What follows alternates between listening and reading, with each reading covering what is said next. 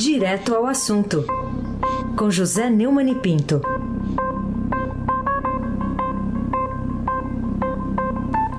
Oi, Neumani, bom dia. Bom dia, Raíssen Abac, Carolina Ercolim. Bom dia. Almirante Nelson e o seu pedalinho.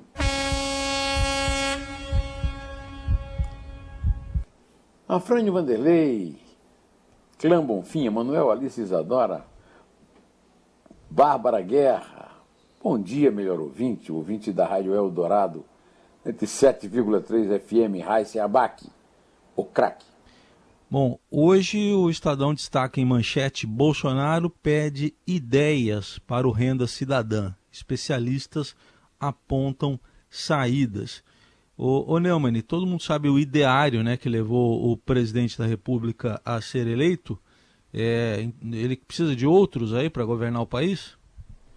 É, ele fez um desafio aí, né? E o Estadão respondeu ao desafio com a opinião de vários especialistas, com fotos na primeira e tudo, né? Ah, é, ontem eu vi uma figura nova nesse debate, que foi esse senador Márcio Bittar, que é do Acre e que é o relator né, do, do programa Rede Cidadã. Né? É, o, o, aliás, Renda Cidadã. É, o, a entrevista dele é o seguinte: joga tudo nas costas do Paulo Guedes, que virou né, o, o imposto Ipiranga, né? É, e dando argumentos de cinismo ao cubo, como olha, ninguém discutiu o Fundeb, todo mundo aprovou, agora vem reclamar porque estão tirando dinheiro do Fundeb. É, exatamente. O Congresso é que aprovou e o Congresso não pode agora é, debilitar o Fundeb, porque o Brasil vive um, uma crise de educação há muitos séculos e as, os escolares não podem é, fazer o fundo para o Bolsonaro é, comprar votos dos pobres. É, o Bolsonaro foi ao Twitter rebater as críticas de que está turbinando o Bolsa Família para se reeleger. Nunca me preocupei com reeleição. Esse comentário eu é, comento com e mais. Infelizmente, para demagogos e comunistas, auxílio não pode ser para sempre. Olha, isso é tudo conversa, não é nem para boi dormir, é para o gado bolsonarista mugir, né? é, essa compra de voto com dinheiro roubado das crianças carentes em idade escolar e dos proprietários desapropriados e outros credores da União mereceram um, uma opinião do senador Euvício Guimarães que é pior a emenda do que o soneto, é, Podemos lá do Paraná. O drible nos, no teto dos gastos para evitar o impeachment mostrou que hoje o Bolsonaro só tem duas obsessões: é evitar o impeachment e se reeleger. A obrigação do Congresso é defender os direitos dos credores desvalidos do Estado, Estroina e dos escolares pobres, estados e municípios, verdadeiros donos do Fundeb. Vamos ver se o Congresso vai cumprir essa obrigação. Carolina Ercolim, tintim por tintim. Neumani, é, enquanto isso, a gente tem o ex-secretário do Tesouro, economista Mansueto Almeida, dizendo que medidas populistas terão custo alto para o país realmente. O, o Mansueto é uma pessoa muito respeitada, eu sempre respeitei muito. É, acompanhei, inclusive, aquele artigo famoso dele, em parceria com Marcos Lisboa, na Folha, a respeito da situação deplorável do nosso é, Tesouro Nacional. E ele, no meio dessa discussão toda, ele deu uma entrevista, a primeira que ele deu desde que saiu do Tesouro, é, dizendo que se se esquecer o controle de gasto e aumentar a carga tributária, o Brasil não vai crescer muito. É um caminho que, segundo ele, o assusta. E ele diz que espera que não se vá por aí. O editorial hoje do Estadão tem um título também bem forte, A Chanchada da Renda Cidadão. E eu selecionei aqui os dois últimos parágrafos para ler. Meter a mão no Fundeb também pode proporcionar apenas uma solução temporária fora do padrão da lei de responsabilidade fiscal.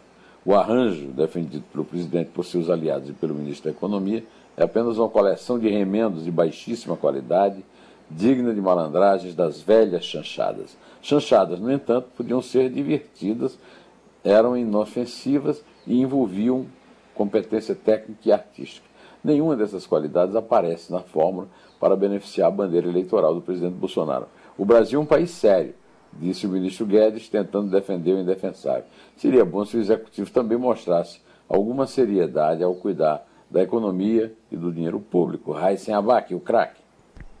Queria que você falasse também num vazamento lá de uma notícia né, do Ministério Público do Rio de que ex-assessores de Flávio Bolsonaro repassaram 27 mil reais para a conta de um dos advogados, do atual senador, é, Botumaia. Queria que você falasse disso. Tem que importância que tem essa informação que, que foi divulgada nessas últimas horas? É, essa informação foi dada ontem é, pelo UOL, né? Duas assessoras do, do gabinete lá do Flávio Bolsonaro repassaram 27 mil reais assim que os seus salários e auxílio alimentação caíram nas suas contas bancárias ao advogado do senador Flávio Bolsonaro hoje, né? durante o período da campanha eleitoral do ano de 2018, o Botumai. O Botumai, nós devemos nos lembrar, vocês certamente se lembram aí, se lembram, ouvindo também, que está na foto com Márcia Guiar, mulher de Fabrício Queiroz, e Raimundo, Raimunda Vera, Veras Magalhães, mãe de Adriano da Nóbrega, chefe da milícia de Rio das Pedras, segundo a polícia. Essas informações resultam da quebra de sigilo bancário das funcionárias, a qual a, a, o UOL teve acesso, e mostram que a prática da rachadinha, que eu chamo de peculato, porque é um desvio de dinheiro público, é um crime, rachadinha é um nomezinho simpático para atenuar o crime, no gabinete na Alerj, do então deputado estadual, ia além dos depósitos na conta do subtenente da Polícia Militar do Rio, Fabrício Queiroz. Esta é a grande novidade nesse caso, Carolina Herculin, tintim por tintim. Outro assunto para a gente tratar é uma operação ontem que teve a mira colocada ali sobre o governo do Pará. O operador de Alder Barbalho teria um patrimônio de 600 milhões de reais e, além disso, identidade falsa. Queria que você falasse um pouquinho o que você tem a dizer dessa investigação de corrupção do alto coturno, né, da atual gestão do MDB do estado do Pará. Altíssimo coturno, né, mais de, de bilhão, né? Ah, o, o, o, relator, o Francisco Falcão, do Superior Tribunal de Justiça, filho do Jaci Falcão, é, que foi ministro do Supremo, é, chegou à conclusão que o o governador Helder Barbalho, filho de Jader Barbalho, do MDB, figurão do MDB, né, é, está envolvidíssimo nisso. Mais do que isso, é, é o, digamos ali, o grande, era quem indicava né, os empresários que participariam do esquema. Né. E uma outra operação, batizada de raio-x, e diretamente ligada à SOS, cumpriu buscas até na Câmara de Vereadores de São Paulo e na Secretaria de Saúde aqui, né? Segundo a PF, como você eh, disse, Carolina, o operador de Helder Barbalho em fraude na saúde do Pará tem idade falsa, identidade falsa, patrimônio de 600 milhões e ganhou um carro de 430 mil reais depois de lobby pra, por umas OS, né, organizações pra, particulares parceiras na saúde. Né. Há fortes indícios, segundo a Polícia Federal, de que Nicolás Andrés Tsontakis Moraes intermediou a ida de organizações sociais para o Estado para implementar um esquema criminoso de desvio de recursos públicos através de contrato de gestão na área da saúde. É uma, digamos que é um, um, uma imitação e um espelho do mesmo esquema que está levando Wilson Witzel ao impeachment no Rio de Janeiro, Abac, o craque. Bom, Neumann, outro assunto aqui, a gente tratar, tem a ver com a, essa situação é, do, da, da, que você retrata aqui, a, um título que resume bem a eterna volta do Brasil ao futuro premi, prometido. É um artigo que está na página 2 hoje do Estadão de Opinião. O que, que esse tema aí da Grécia Antiga tem a ver com o nosso noticiário político do momento? É, o, o, tema é do Heráclito de Éfeso, é pré-Sócrates, antes do Sócrates. Né? A, minha, a minha linha fina no artigo é nestes tistes trópicos, nova política sempre repete vícios, crimes e pecados das velhas, né? da velha. Né? Ah, eu leio aqui o, o, o, meu último parágrafo, que lembra que as autoridades regiamente pagas por cidadãos desvalidos nem sequer apontam seus dedos indicadores para estes maus hábitos.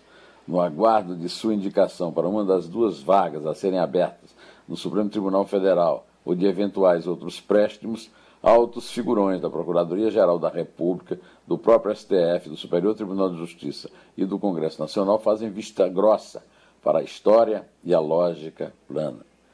O nosso país, pois, consegue sendo o país do futuro, das promoções em massa das corporações estatais, como a suspensa, mas não cancelada, da Advocacia Geral da União, cujos dois chefes mais recentes lhes são subordinados, são subordinados ao Bolsonaro. Né? Da rachadinha, entre aspas, exposta sob denominação simpática e perenizada é, pela negligência generalizada, do bolso, bolsalulismo, chavismo mitigado para enganar a fome crônica dos neo-escravizados, com a esmola a ser distribuída até serem abertas as urnas. Das exéquias do socialismo gatuno ao som da marcha fúnebre do populismo fascistoide. Esta, infelizmente, é a verdadeira crônica do fatal futuro anunciado, Carolina Ercolim, tintim por tintim. Bom, falar ainda sobre o líder da minoria na Câmara dos Deputados, Carlos Aratini. Que ele tem a dizer sobre a denúncia feita pelo presidente do Instituto Não Aceita a Corrupção, promotor Roberto Liviano, quanto ao relatório que o petista apresentou a respeito da lei de improbidade? Lerei aqui uma nota que o Carlos Aratini me mandou em nome de, de ouvir os dois lados. Né? O Liviano denunciou, ele está defendendo. A nota dele é a seguinte: não existe projeto clandestino nem votação secreta na Câmara dos Deputados.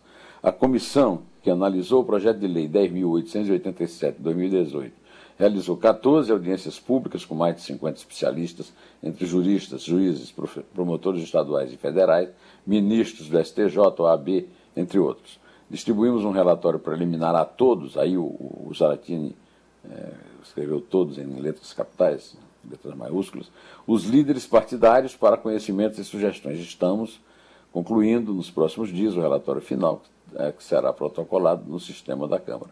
Para que o relatório seja votado em plenário, será necessária a votação de um requerimento de urgência, com aprovação de 257 deputados em votação normal e nominal e aberta. Se aprovada a urgência, PL entra na PL projeto de lei entra na ordem do dia da votação, nada secreto, tudo transparente. Não temos medo do debate. Nem nós. Vamos, vamos contar aí, Carolina, por favor. É três. É dois. É um. Em pé.